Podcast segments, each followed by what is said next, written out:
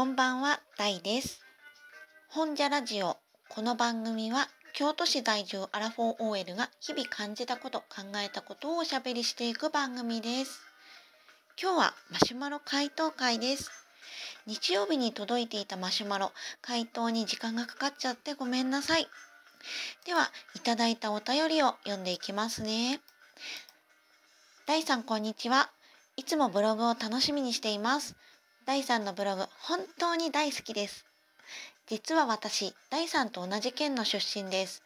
歌舞伎などの和風に興味があったり、京都に住んでおられたり、筋トレをしていたり、おしゃれな洋館暮らしなど、本当に憧れの存在です。常に新しいことに挑戦していく第3のような大人になりたいなと常々思っています。前置きが長いし気持ち悪くてすいません。何回も繰り返し読んでしまうくらいに第3のブログが好きなので。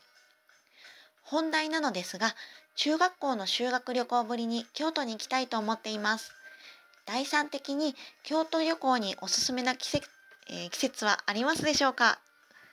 最後で噛んでしまいました。すいません。ありがとうございます。めっちゃ褒めまくってくださってて嬉しいです。えっ、ー、と、あの、ブログも繰り返し読んでいただけているそうで、そこが何より嬉しいですよね。本当にブログを書いてるものとしては、そう、繰り返し読んでいただけるっていうのが、あの、なんだろう、本当に嬉しいです。えー、それでですね、えー、最近京都ならではの記事っていうのを全然書けてないのでこの春はねあの京都関連の記事も書いていきたいと思います。そうあのー、今日ですね、え帰宅しましたらアパートにねあのうちのアパートの門のところとあと部屋の外に桜が咲いてるんですけれどももうねあの門のところは開き始めてますね八重桜。で部屋の真ん前のところは普通のソメイヨシノかな。はあのつぼみがだいぶ膨らんだっていう感じになっています。えー、そこでですねさて、えー、ご質問に答えていきますね、えー、私と同じ県ということはあの茨城県出身ということですよね。今も在住でしょうか？え中学校の修学旅行ぶりに京都に来られるっていうことは今おいくつなんだろう？あの大学生くらいですかね。就職してちょっと経つくらいでしょうか。多分ね以前来られた時から京都の街の様子って結構変わってると思います。私自身もあの最近はもうね街中にあんまし出ないんであの出てもねあの四条烏丸とか京都駅前とかその辺だったりするんですけれども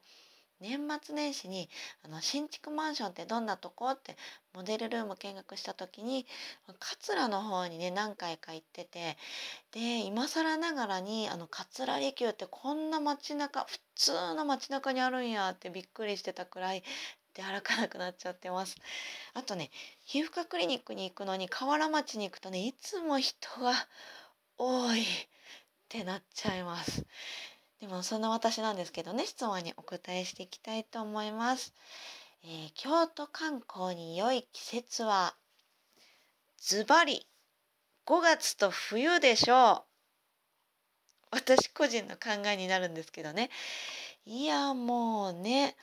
これからあの桜の季節ってなりますのでそりゃねあの桜咲く京都っていうのは綺麗ですよ。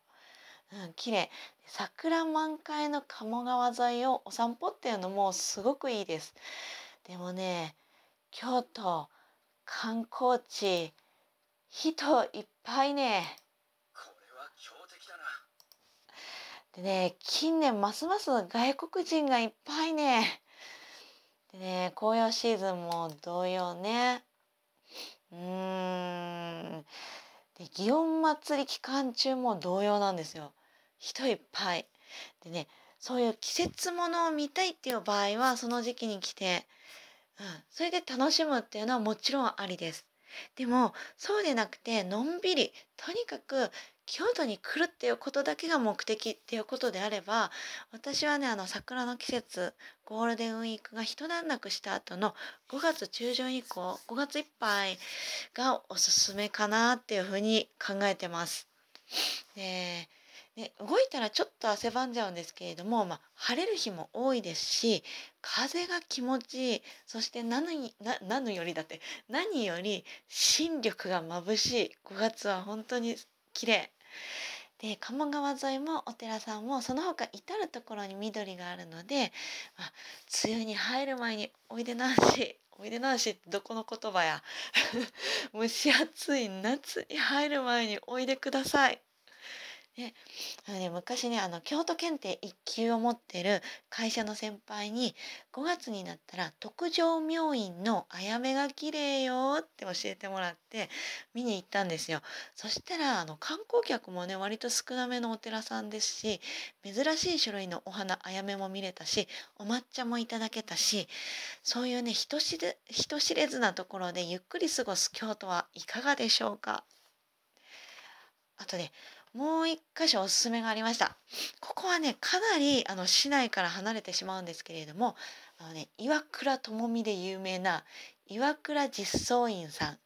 ここで見られる床緑が本当におすすめです。でお寺さんの床にお庭の緑が映り込むその様子を床緑というふうに言っているんですけれどもこれねもともと本当にあの京都の中でも本当に人知れずみたいなところだったらしいんですけれども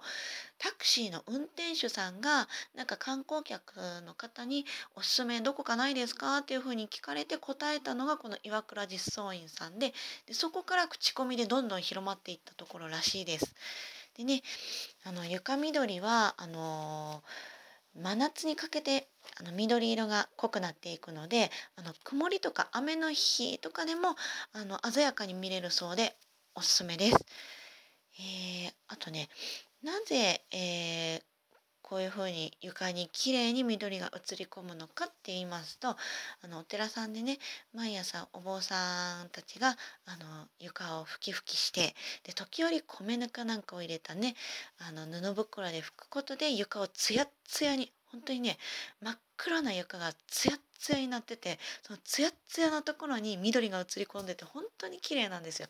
なのであのー、一度見に行っていただきたいなって思うところです。でこの先ほど紹介した一発あやめや床緑についてはいつものようにブログに参照 URL を貼り付けておりますので是非ご覧ください。でもう一つおすすめな季節は冬です。でなぜ京都の冬はめっちゃ寒いって言いますやんって思われたと思います、うん、だからこそです。大きな行事もなくってとにかく寒い京都なんですけれどもあの、ね、旅行期間中の数日間くらいだったらそんな寒さあの耐えられます。でねみんながこぞってくる季節ではありませんし冬こそ観光地もゆったりのんびり回れます。